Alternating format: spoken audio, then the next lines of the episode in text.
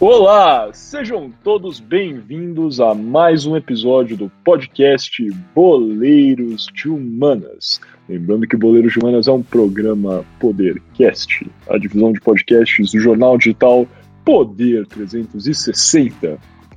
Como sempre, eu sou um de seus co-apresentadores, Miguel Galute Rodrigues. Estou aqui hoje com Gabriel Franco, diretamente de São Paulo, e Guilherme Ribeiro Paturi, diretamente de Toronto, no Canadá. Gui, como é que você está se sentindo hoje nessa nossa gravação?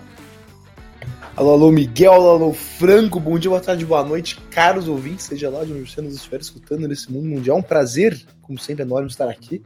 Uh, hoje entusiasmado, né? Falar sobre um tema é, é, é, talvez não, não, comemorando, mas rememorando uma, uma, uma, época importante na história do mundo e muito importante na história do leste europeu.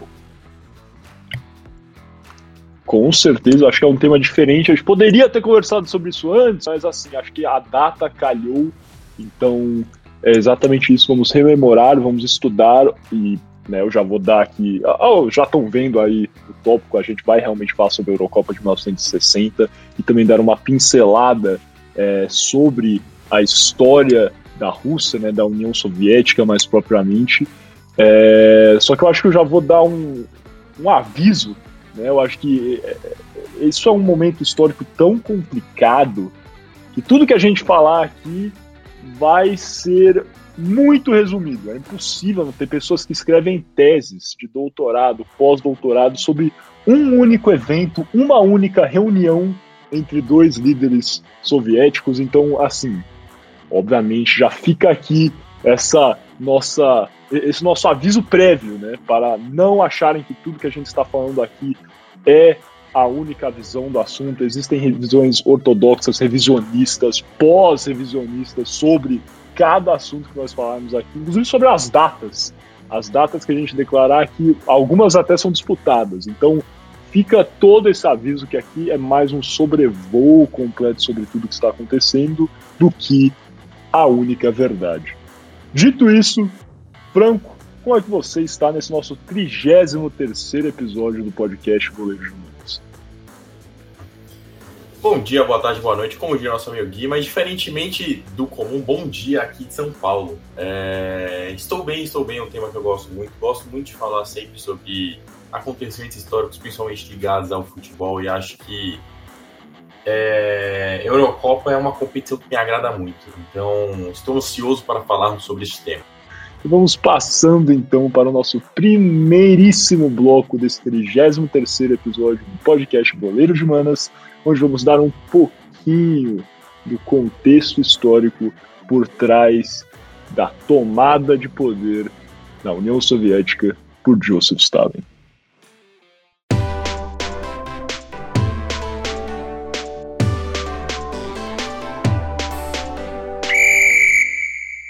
Dando início aqui, então, novamente ao podcast Boleiros de Manas com o nosso kickoff. Lembrando que Boleiros de Manas é um programa Podercast a divisão de podcasts do jornal digital Poder 360. Como falamos, né, esse episódio, na verdade, é, não é uma comemoração, mas talvez calhou a data aqui é, né, do exílio do Leon Trotsky da União Soviética em 1927, né, o Leon Trotsky, vamos entrar em toda essa linha aqui, é expulso do Partido Comunista da União Soviética e é exilado é, da União Soviética no dia 13 de novembro de 1927. E a verdade, né, como já falamos no nosso bloco introdutório, todas essas datas, por vezes, são disputadas, é verdade. É, essa data, né, o dia 13 é, de novembro, é lembrada a miúde como sendo a data de saída, é, entre aspas, do. É, desculpa, falei dia 13, já errei, é dia 12 de novembro é lembrada como sendo a miúde, né, essa data aí de saída é, do Leon Trotsky da União Soviética. E é, a, a, verdade é que muito do que eu vou falar, como já afirmei no, no bloco introdutório, é alvo de disputa não só entre historiadores é, na União Soviética, mas também como historiadores de história é, russa em todo o mundo. Então, como sempre, fica esse nosso aviso prévio de que isso aqui é somente um resumo, um sobrevoo de anos e anos de histórias é, conturbadas que só agora, na verdade, estão sendo clareadas para a comunidade é, mundial. Sem mais delongas, acho que a gente precisa começar, é, na verdade, né, com esse crescimento né, de poder, de importância, de proeminência de Joseph Stalin. É, a verdade é que em 1912, quando o Lenin, Vladimir Lenin, primeiríssimo líder da União Soviética, é, estava ainda exilado na Suíça, ele é, realça Joseph Stalin, né, chama para ele participar do primeiro, né, do primeiro comitê central do partido bolchevique, como uma forma, né, ele estava exilado pela sua, pelo seu trabalho de é, de oposição à família real, aos Romanov, que comandaram o Império Russo aí por uma infinidade é, com realmente existem, né, não vamos entrar aqui nesse viés, mas existem coisas que obviamente devem ser criticadas desse governo, assim como existem coisas que devem ser criticadas é, do governo póstumo da União é, Soviética. Mas enfim, né, em 1912, Lenin já é, chama Joseph Stalin para participar desse primeiro é, comitê central do partido é, bolchevique, ainda quando ele estava exilado na Suíça.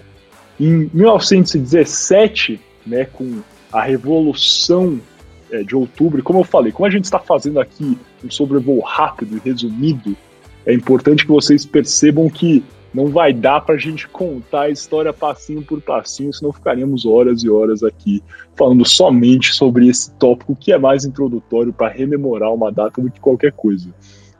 Mas acho que uma boa parte é, dos ouvintes já sabe né, que em 1917 o, os bolcheviques, com, liderados por Lenin, tomam para si, é chamada de Revolução de Outubro, né, October Revolution, só que, na verdade, como o calendário da Rússia era diferente, é, ocorreu em novembro de 1917. Os bolcheviques tomam é, a cidade de Petrogrado, hoje em dia São Petersburgo, e é, né, modificam a capital, que era em Petrogrado, para Moscou e dão início né, realmente ao que ficou conhecido como a Revolução Russa, aquela, aquele conflito pelo domínio, né, pelo comando é, da Rússia que perdurou aí de 1917 até 1922, 23, né, com alguns conflitos é, mais esparsos. É, a, e depois né, que a União Soviética é fundada em 1922, com o Lenin como seu primeiro líder, o Stalin, que basicamente né, teve é, posições importantes, né, posições militares importantes dentro é, da Revolução Russa, fica né, próximo, bastante próximo de Vladimir Lenin, que né, percebeu que o Stalin tinha realmente um caráter forte de líder, principalmente um, um teor militar, e o Lenin fica especialmente é, encantado com a participação do Stalin na invasão é, do Exército Vermelho à Geórgia. Né? A Geórgia que é realmente é, o estado natal de Stalin, né? Então ele realmente viu isso aí como uma participação efetiva e com isso, né, com a em 1922 no 11º congresso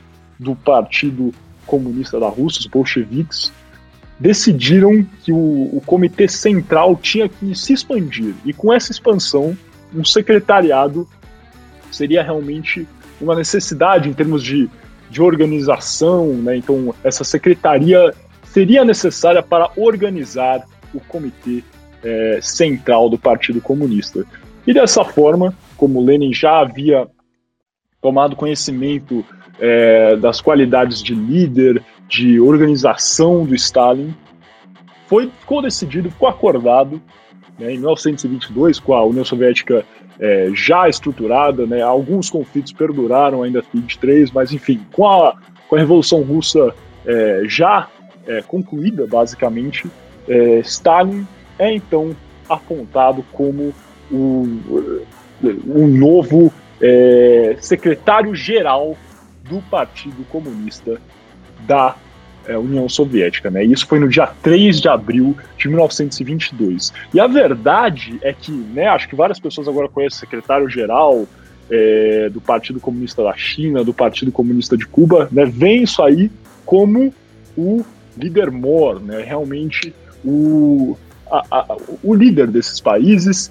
No entanto, quando o Stalin recebeu esse posto, ele não era o líder da União Soviética, ainda era o Lenin, e esse posto realmente era mais estrutural, organizacional, e o Stalin, na verdade, teria ficado bastante desapontado, porque ele queria receber um ministério, um cargo mais próximo ao líder, né, a Lenin, só que este não foi o caso. Ele recebeu o cargo de é, secretário-geral, só que ele percebeu que ele tinha realmente um poder muito, muito forte para organizar e ganhar vantagens dentro, né, perto de outros importantes membros do Partido Comunista. Então, várias pessoas pensam que né, o Stalin já recebeu esse cargo que era importantíssimo. Não, na verdade, quem deu a importância ao cargo foi o Stalin por meio né, de manobras é, que ele mesmo fez como secretário-geral do Partido Comunista à época. Ele tinha o poder né, de organizar a agenda é, dos encontros é, do Partido Comunista e ele também tinha né, todo o poder de direcionar como essas reuniões do Partido Comunista é, decorreriam. Então, assim, ele realmente tinha um poder muito, muito forte que ele utilizou para se é, sobressair. Né? Todo esse poder organizacional foi utilizado para que ele se tornasse mais proeminente dentro né, dessa estrutura do Partido Comunista da União Soviética. Lá ele teve também poderes importantes como realocar líderes locais e assim só escolheu pessoas que teriam realmente é, uma inclinação mais próxima a ele, basicamente tendo aí uma, uma gama muito forte de líderes locais que eram fiéis ao próprio Stalin. Né? Então assim ele tinha um poder e, é impossível frisar isso é, de forma suficiente. É, é, essa é, proeza de organização do Stalin, né, por mais que você né, acho que existem críticas que devem ser feitas ao Joseph Stalin, etc. Não vamos aqui fazer nenhuma meia-culpa, nem aplaudir ao Joseph Stalin, mas realmente ele tinha isso, é inegável, é uma é, uma proeza organizacional muito, muito forte, e isso fica claro né, na forma que ele direciona as pautas é, do Partido Comunista e também as pessoas né, que ele se rodeou para que ele ficasse numa posição muito forte quando, em 1924, o Lenin morre. Né? A verdade é que o Lenin, é, desde 1922, né, meados de 1922, é, maio de 1922, se não me engano, ele já não vinha muito bem, porque ele. É, a verdade é que o Lenin não vinha bem desde meados de 1922, né? Em maio de 1922, é, o Lenin sofre um, um derrame quando né, ele estava se recuperando aí de uma cirurgia que ele teve de fazer para remover uma, uma bala que estava presa ainda, né, encaixada em seu pescoço de uma tentativa é, de homicídio que ele tinha sofrido em agosto de 1918, né? E essa cirurgia é, passa ele até ficar bem, só que daí ele tem um derrame é, logo em seguida.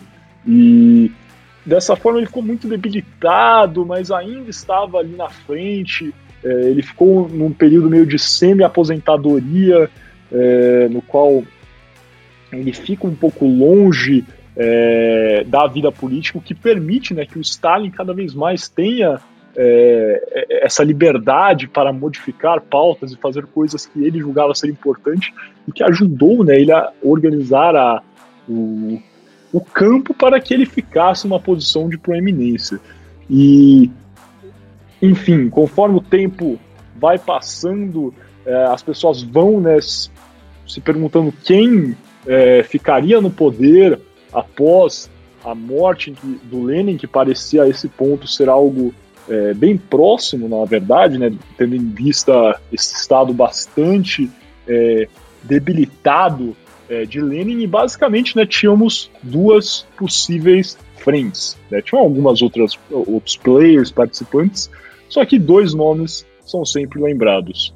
O de Joseph Stalin, que tinha realmente nessa né, essa condição, essa relação bastante é, prática, política é, com é, o Vladimir Lenin e também a figura do Leon Trotsky. Também foi importantíssimo né, durante a, a Revolução é, Russa, né, em liderar tropas, enfim, mas que na verdade tinha uma relação, acho que um pouco mais pessoal e teórica com o Vladimir Lenin e em alguns pontos tinha até uma certa é, concordância maior com o primeiro líder da União Soviética. No entanto, né, quando o Lenin fica é, doente, fica nesse estado mais debilitado, o Stalin usa isso aí realmente para se aproximar ainda mais do Lenin. Ele o visita várias vezes nesses primeiros meses, serve realmente como um é, intermediário né, ao campo da política, e isso aí ajudou realmente a ter uma aproximação que foi importante. No entanto, é, algo que talvez pesou um pouco foi é, a relação que, que o Stalin começou, a, a, a, relação estremecida, na verdade, entre o Stalin e a mulher do Lenin, que a mulher do Lenin ficou né, nesses últimos anos é, do Lenin, foi uma pessoa muito importante na vida dele, o ajudou, ajudou né, a, a escrever vários, é, várias ordens que ele ditava, enfim.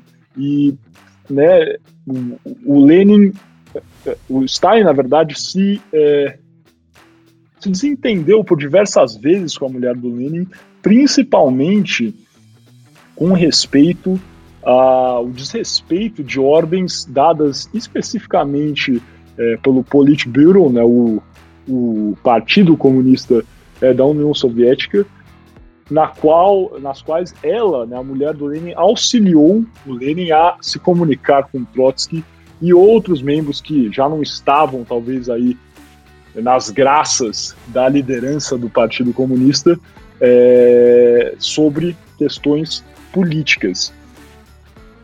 No entanto, né, eu acho que o tempo passa, Lenin né, começa, né, ele faz, vamos chamar assim, uma volta à, à política aí em 1923, por aí, e ele começa a notar algumas características do Stalin que ele prevê né, como sendo é, problemáticas, vamos dizer assim, para o futuro do Partido Comunista. E nessa forma ele escreve né, ou dita, na verdade, o que seria, o que ficaria conhecido como o Testamento de Lenin, né? Esse documento que por vezes aí é disputado, pessoas falam que tem chance dele não ser autêntico, enfim, que é muito difícil provar a autenticidade do Testamento de Lenin, mas no qual ele faz comentários bastante é, negativos quanto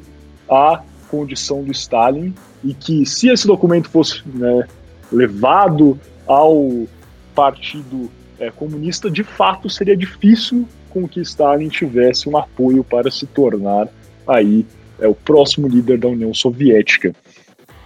É, no entanto, né, em 1922, acho que outro fator importante, a gente ficar indo e voltando aqui, porque realmente é uma questão complexa.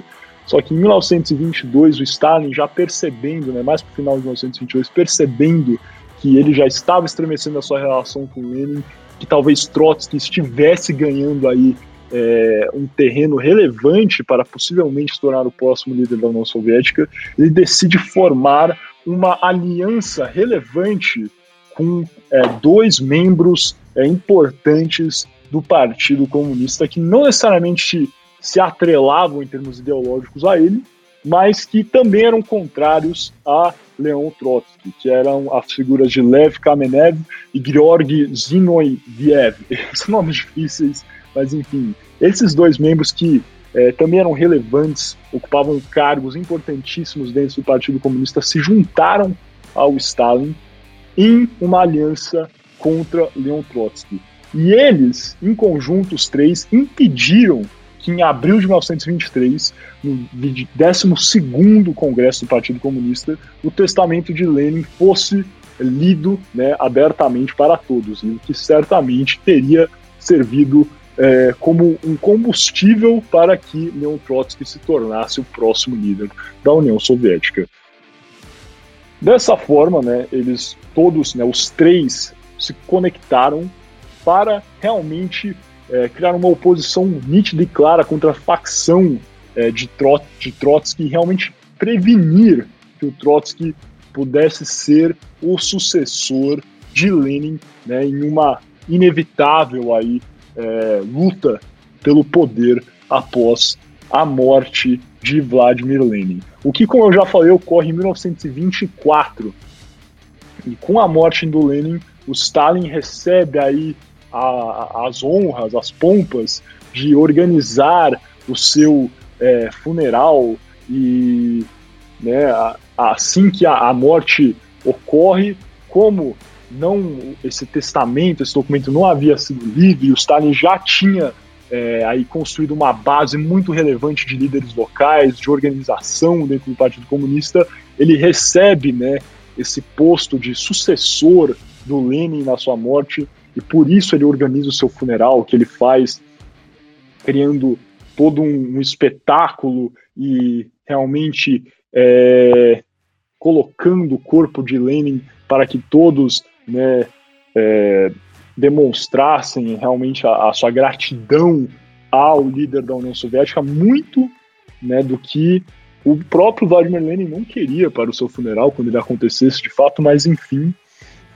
E após a morte do Lenin, quando Stalin recebe né, esse título de próximo líder da União Soviética, o Trotsky, no primeiro momento, não quis, né, por uma forma de respeito, é o que é afirmado, embora alguns historiadores acreditam que naquele momento não seria nem possível devido ao forte apoio que o Stalin tinha no momento.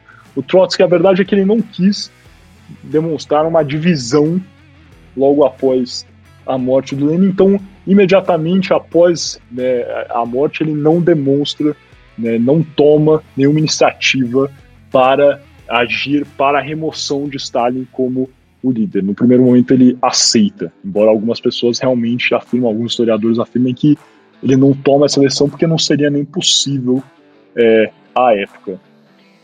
E eu acho que né, muitas pessoas sempre lembram aqui de uma divisão é, importante no pensamento entre os dois líderes, que eu acho que é relevante no momento, que seria a visão do Stalin, que fica mais pacificada em 1924, de que é, a teoria socialista deveria ser o de socialismo é, em um só país, né, e falando aqui de uma forma bastante rápida, essa teoria que era defendida pelo Stalin e Nikolai Bakurin, era que o, socialismo tinha é, naufragado né, em todos é, os outros países do leste europeu nessa é, época, e que o, o, importante né, seria que o Partido Comunista da União é, Soviética fortalecesse a revolução dentro de seu território para quem sabe no futuro né, expandir para as outras áreas. O que era o contrário do que o Trotsky e essa outra vertente pensavam, né, que era a revolução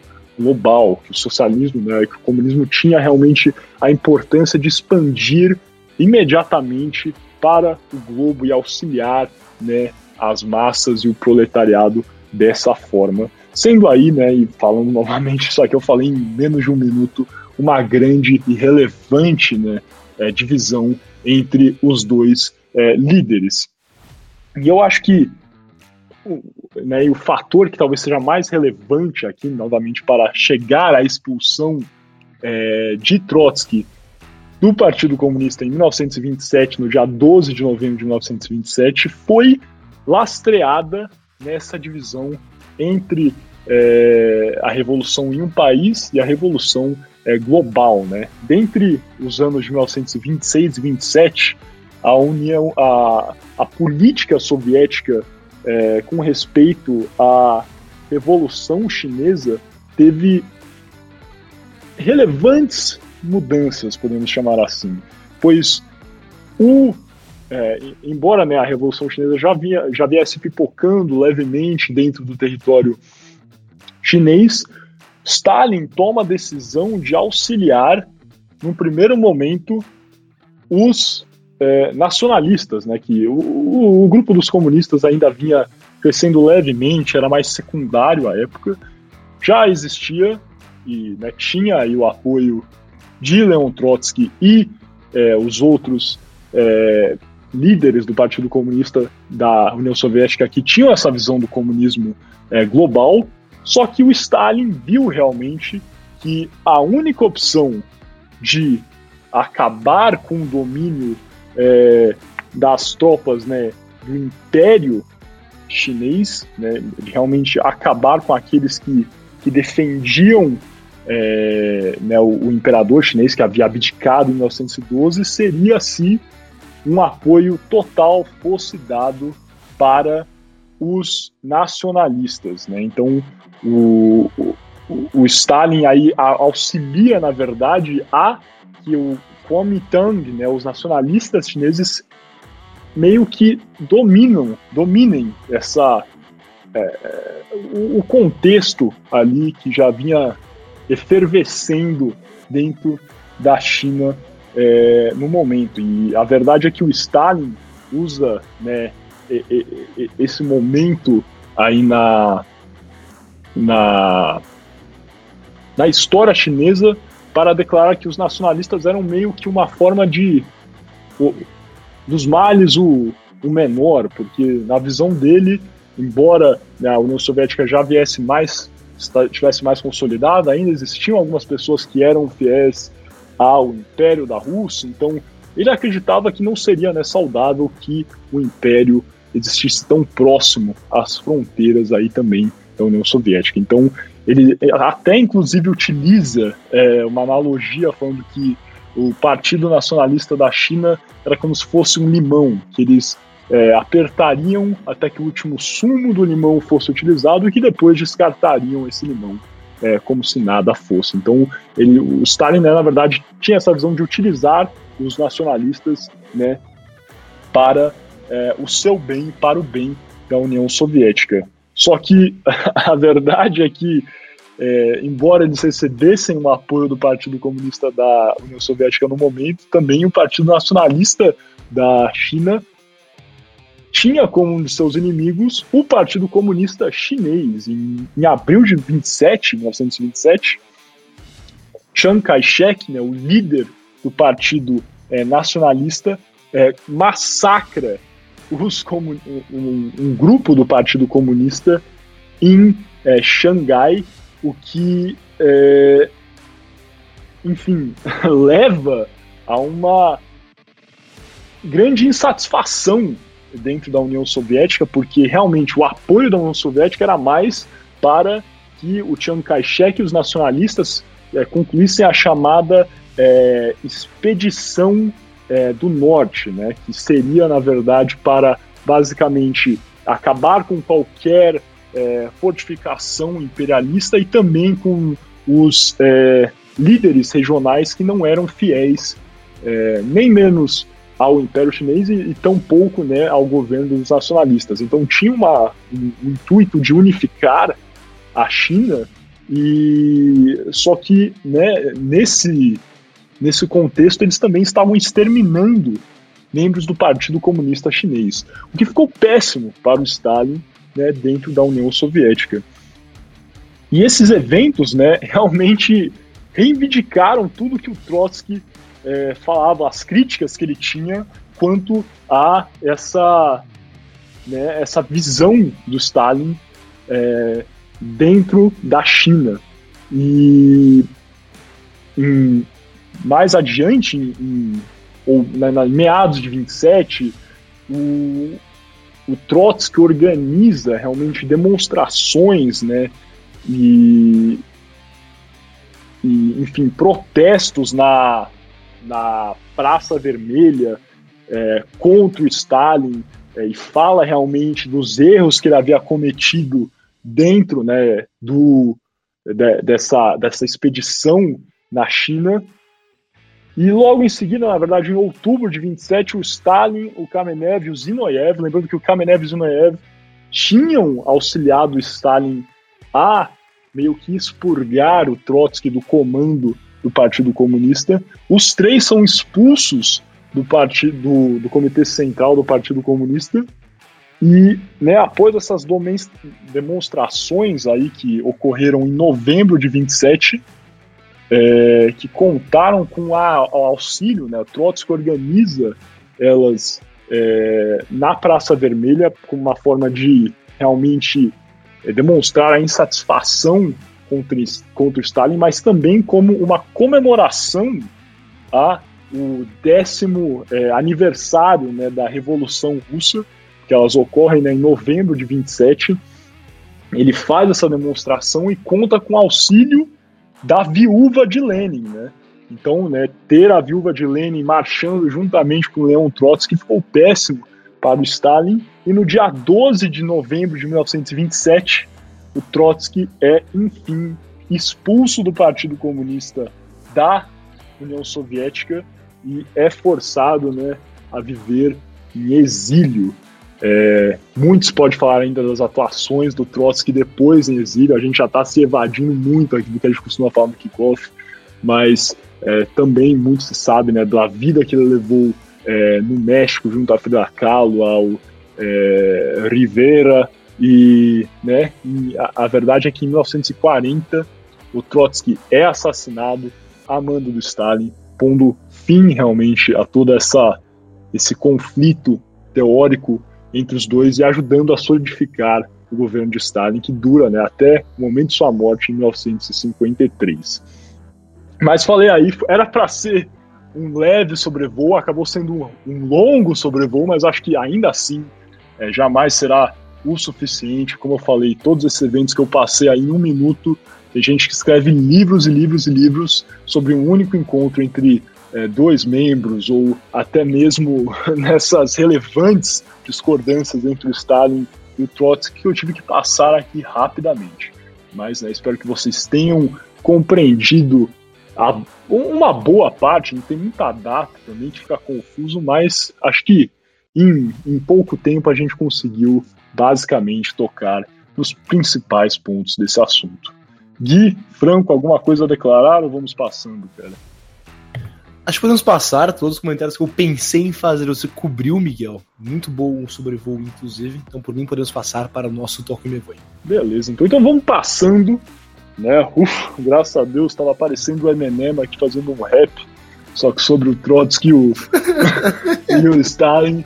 Mas é isso, é uma, é uma né, essa história, por mais que seja complexa, é muito relevante, acho que muito interessante também, e demonstra, né, mais que qualquer coisa, essa é, divisão e essa, essa luta pelo poder é, dentro da União Soviética. Mas sem mais delongas, então vamos passando para o nosso segundo bloco, nosso em Meu Boi, onde o nosso Gabriel Franco irá falar um pouquinho mais sobre a Eurocopa de 1960.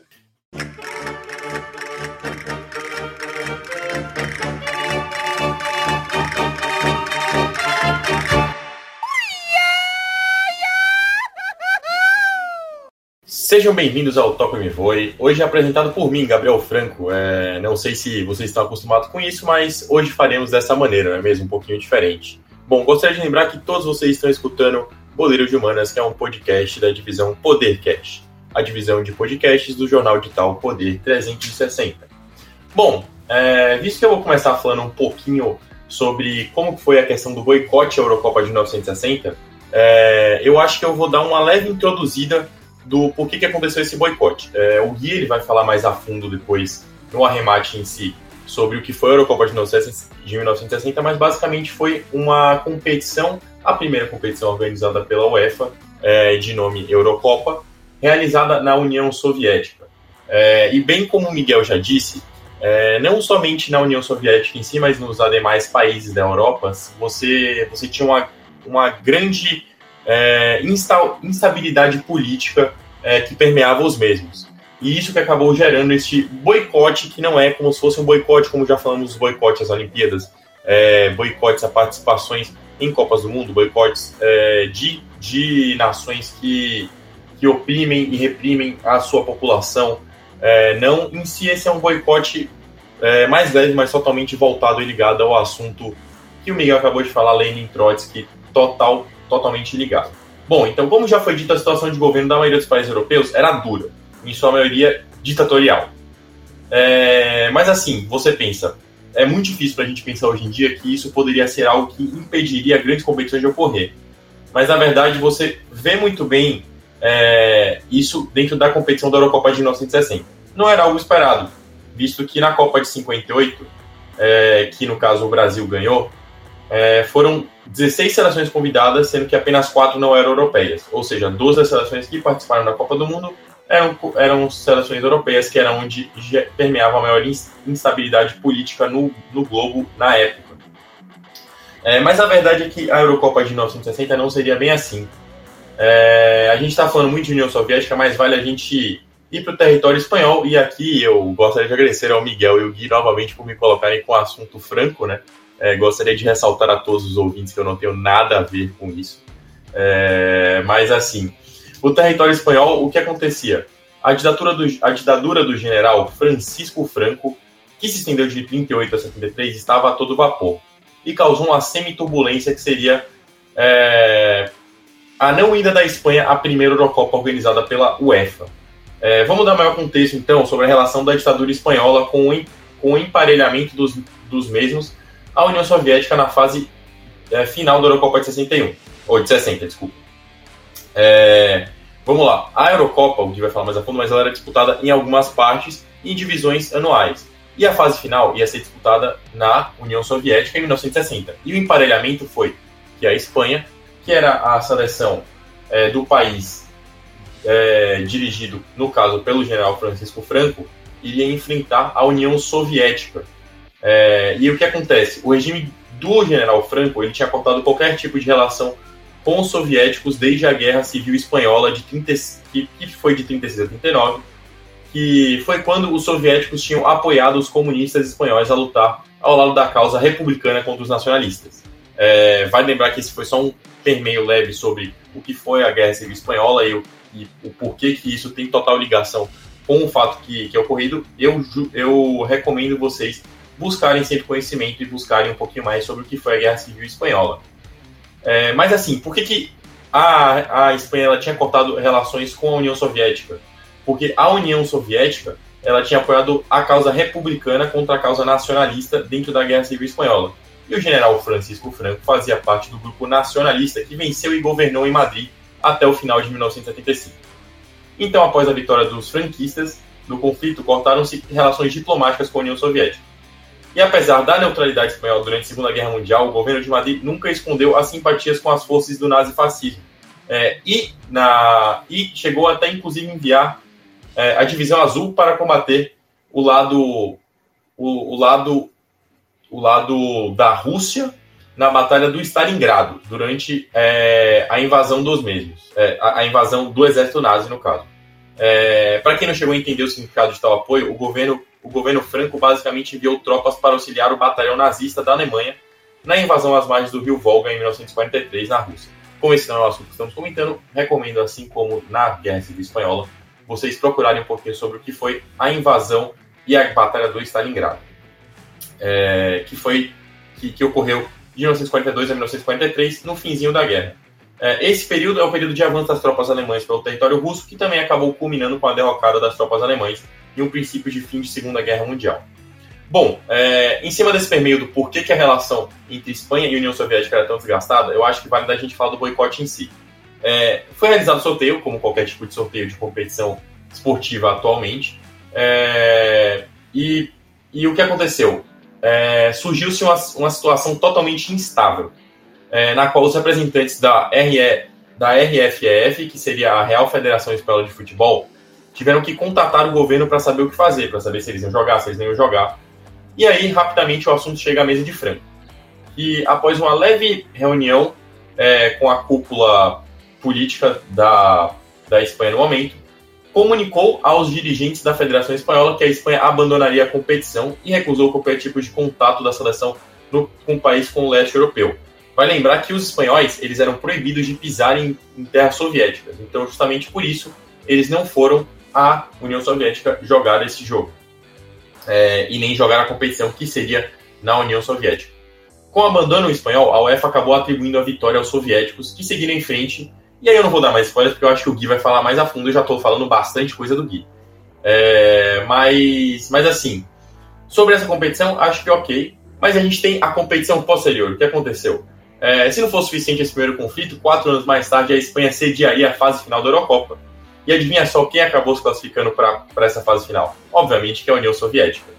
É, então o que aconteceu? A UEFA teve que negociar vistos especiais para que a delegação soviética conseguisse competir. É, os soviéticos eles acabaram batendo a Dinamarca, que o jogo aconteceu, se não me engano, em Barcelona, e depois seguiram para Madrid com o objetivo de jogar a final contra a Espanha. Mas é o que aconteceu. É, houve uma extrema relutância também do general Francisco Franco é, sobre a disputa da grande final, com temores da, da possível derrota da Espanha para a União Soviética, e, e aí seria a real, o real atestado de fracasso, no caso, naquela época do governo, né? Visto que os soviéticos iriam ganhar dentro do, dentro do território franquista e em solo espanhol. Então o que aconteceu? É, depois de muito debater é, dentro da cúpula espanhola, acabou tendo um, um efeito contrário do efeito da Eurocopa de 1960, no qual o ministro José Soares convenceu o ditador, o ditador que afinal que afinal iria acontecer. Ele insistiu, o José Soares, que a Espanha iria ganhar a final e o ditador é, Francisco Franco acatou o pedido. Mas eu não vou dar mais spoilers sobre o que aconteceu na final. Recomendo também vocês procurarem mais a fundo o que foi a final da Eurocopa de 1964. Mas eu acho que essa pitada da Eurocopa de 1960 e o sobrevoo sobre 64 mostram que na Europa o caos político estava instaurado junto a um conflito de nações do pós-guerra. É, assim eu finalizo sobre voo extremamente rápido sobre o que foi a Eurocopa de 1960 e também dou uma pitada do conflito político que também se permeou sobre 64. Gostaria de perguntar se tanto Gui quanto Miguel tem algo a acrescentar sobre esses pontos. Muito bom sobrevoo, Franco. Eu, eu vou entrar mais a fundo na, na, na Copa de, na Eurocopa de 1960 no meu bloco, então vou deixar para dar os meus pitacos ali mesmo. Eu não vou entrar, então, porque o Gui falou que ele vai dar mais pitacos à frente, né? Não vamos falar nada que possa tirar do bloco dele, mas assim. Deixando então para o Guilherme Ribeiro Paturi nesse nosso terceiro bloco. Qualquer coisa eu falo depois. Passamos então para o nosso terceiro e último bloco dessa primeira parte, o arremate.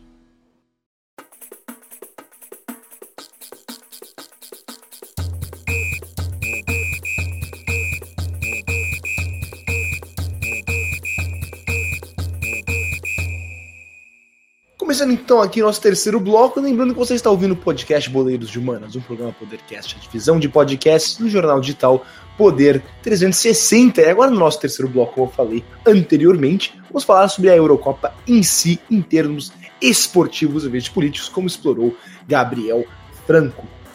E antes de mais nada, acho muito importante ressaltar que essa foi a primeira Eurocopa da história, porque desde 1927, Henri Delaunay que viria a ser secretário-geral da FIFA, sonhava com uma competição pan-europeia.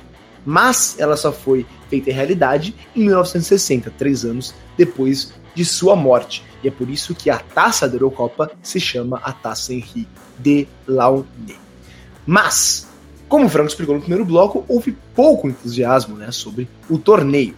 Ah, não só tivemos boicote da Espanha, mas a Inglaterra, a Itália e a Alemanha Ocidental não mostraram interesse e escolheram não participar. Isso fez chegou ao ponto que até a própria UEFA pensou que não teria os 16 participantes mínimos para o torneio. Mas felizmente isso não acabou acontecendo e 17 países se postularam a participar. E, e essa Euro teve um formato muito diferente do que ela é hoje. As oitavas e quartas de final contavam com uma fase eliminatória, que foram disputadas entre 1958 e 1960. O torneio em si, disputado na França, que foi o país sede, só entre aspas, começava mesmo a partir das semifinais. Portanto, as oitavas de final foram disputadas entre 1958 e 1959. Após um sorteio, cada seleção enfrentaria somente uma outra seleção em dois jogos, um de ida e um de volta.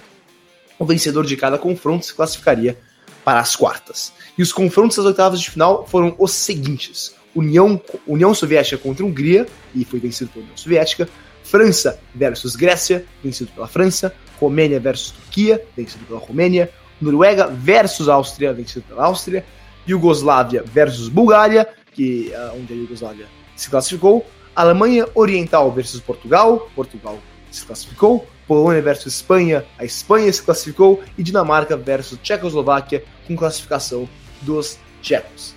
E, e depois dessas oitavas de final, tivemos as quartas de final, que também, como eu disse antes, não eram uh, oficialmente o torneio em si, era uma, uma fase classificatória.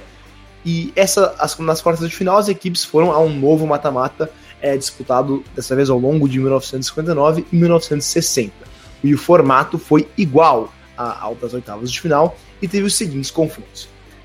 França versus Áustria, é, que ganhou a França, Portugal versus Yugoslávia, com classificação yugoslava, Romênia e Tchecoslováquia, com classificação tcheca, e União Soviética versus Espanha, que acabou em WO, como o Franco bem explicou no último bloco. E depois de tudo isso, finalmente chegamos na Eurocopa de 1960 em si, que foi disputada na França entre os dias 6 e 10 de julho, em duas sedes. Paris, no estádio Parc des Princes, e Marsella, no estádio Velodrome. E diferentemente das fases anteriores, as semifinais e final serão disputadas em jogo único em vez de duas partidas de ida e de volta. Nas semis, a União Soviética venceu a Tchecoslováquia por 3 a 0 no Velodromo, enquanto a Iugoslávia bateu a anfitriã França por, em Paris por 5 a 4. Placares realmente bailarinos nessa primeira Eurocopa. Portanto, a final foi disputada entre a União Soviética e a Iugoslávia em 10 de julho, no Parque dos Príncipes, uma final é, realmente do Pacto de Varsóvia, do leste europeia. E assim, a União Soviética se sagrou campeã da Euro pela primeira vez em sua história, vencendo a Iugoslávia. A seleção até chegou às finais das edições de 1964, 72 e 88, mas saiu derrotada pela Espanha, Alemanha Ocidental e Holanda, respectivamente. E para terminar, um asterisco importante. A França chegou em quarto lugar, porque perdeu a disputa do terceiro lugar frente à Tchecoslováquia por 2 a 0. E a França só conseguiu levantar o caneco em 1984, quando venceu a Espanha por 2 a 0, quando também foi anfitriã do torneio no mesmo Parque dos Príncipes. Miguel Franco, algo adicionar sobre a Eurocopa de 1960? Não, nada sobre a Eurocopa de 1960 per se, mas sobre o futebol, né, talvez do Pacto de Varsóvia, eu acho que esses países, né, que realmente é, são extintos, né, não são mais, é, não existem mais nessas divisões como antigamente, tinham uma preeminência muito importante é, no mundo futebolístico que talvez hoje em dia não exista mais, né, essa é a verdade, a Iugoslávia, é, e a União Soviética, por vezes, foram longe, não só na Eurocopa, mas também na Copa do Mundo. E a verdade é que eu acho que muito disso se dá, claro, tem uma questão de que eram países maiores, ou seja, assim, né, o, talvez o, as opções para a formação de um time é, eram muito melhores, mas também porque o futebol dentro desse país interno, né, as ligas eram muito poderosas. Acho que no futuro podemos fazer um, um episódio especificamente sobre isso aqui no Boleiro de Humanas. Vamos ter que fazer, na verdade, sobre como era o futebol na União Soviética. Mas essa é a verdade. Eu acho que, por mais que o futebol russo hoje em dia é, tenha times poderosos, né, a gente vê aí é, o Zenit, o CSKA, tantos outros clubes russos que fazem compras é, importantes, jogadores é, relevantes do futebol mundial, mas a, acho que as ligas em si não têm a mesma proeza que tinham no passado. A liga da União Soviética antes era disputadíssima. A via é, sempre clubes é, diferentes brigando pelo título é, e as categorias, né, os, os jogadores, né, talvez o influxo de novos jogadores era muito maior também. Então É, eu acredito que, claro, né, tem, agora só julgando no mérito esportivo aqui, é, isso é uma coisa que talvez tenha decaído um pouco, principalmente analisando no campo futebolístico em comparação à União Soviética e à Rússia. Muito bem. Gabriel Franco, algo adicional podemos terminar a primeira parte do podcast Boleiros de Humanas? Não, é, eu acho que a gente pode terminar assim esse sobrevolta que o Miguel deu sobre questões futebolísticas dentro do, desses países do antigo, do, do, do, no caso, leste europeu, né, que, que eram antigamente destaque, como a gente vê, tipo, Tche, é, Tchecoslováquia, que durante muito tempo teve times fortes, União Soviética também teve times fortes, a gente vê também que o desempenho dos times dentro do, das competições europeias, eles, eles foram se acabando, né, é, se eu não me engano, um grande destaque, inclusive, é o do Estrela Vermelha, que, foi, que conseguiu ganhar uma UEFA Champions League é, num período remoto. Inclusive, se eu não me engano, existia uma regra, aí eu vou, vou falar isso do, da minha cabeça, mas que os jogadores eles não poderiam sair da, da, da do país da, da, da, Tchesco, da Tchecoslováquia, se eu não me engano, até os 27 anos, se eu não me engano. E aí eles acabaram montando uma seleção gigantesca. É, isso não, não, não, não difere que realmente existe um grande permeio, abalo econômico dentro do leste europeu das demais é, nações europeias, inclusive até para o norte europeu. Eu acho que hoje em dia existe um grande, é, um, um, grande abalo econômico, né? agora falando geopoliticamente, mas eu espero também que, que, por exemplo, a gente vê que dentro do leste europeu a gente tem a exceção que é a Rússia, que a Rússia ainda consegue é, fazer contratações estratosféricas dentro do mundo do futebol, que a gente fala, como fez agora do Claudinho, é, como já tinha feito a do Hulk, quando o Hulk ainda era jogador do Porto, é, e normalmente o Zenit, que o Zenit, depois de ter ganho aquela, aquela, é, aquela Europa League, foi indicado como um dos novos bilionários europeus, é, grande, grande Europa League conquistada com o craque Arshavin, craque da minha infância. Lembro quando comparavam Arshavin ao infame Cristiano Ronaldo, aí vocês vão ter que dizer quem para mim quem foi melhor. É, mas eu também espero por tempos melhores dentro do futebol dos países do leste europeu no geral. Perfeito, então acho que vamos poder fechar essa primeira parte aqui do podcast Goleiros Humanos. Achei que ia ficar até mais longa, mas na verdade fechamos bem aqui, abaixo de uma hora, o que é sempre muito importante para vocês. É, como sempre, né, espero que vocês tenham gostado dessa primeira parte tivemos aí sobrevoos importantes, não só pela história da União Soviética, mas também pela, pela história da Eurocopa de 1960, essa primeiro, primeiro campeonato organizado pela UEFA, né, relevantíssima é, Eurocopa, que até hoje em dia é uma das principais competições do futebol internacional. Se você estiver ouvindo o nosso podcast no YouTube, é só deixar o vídeo rolar que vem a segunda parte por aí. Lembrando que vamos ter o nosso quarto bloco shootout, aquele rápido jogo de perguntas e respostas sobre os temas debatidos hoje, e também o quinto bloco, as alternadas, realmente um debate entre os nossos co-apresentadores sobre o que conversamos hoje. Se você estiver ouvindo em Spotify, SoundCloud, Apple Podcasts, outro método é, de podcasts, é só você clicar na segunda parte, tá em cima, aí embaixo, aí do lado, escutar realmente o nosso quarto e o nosso quinto bloco desse trigésimo terceiro episódio do podcast Boleiros Humanas, versão Eurocopa 1960. Muito obrigado pela sua audiência até aqui e até daqui a pouco.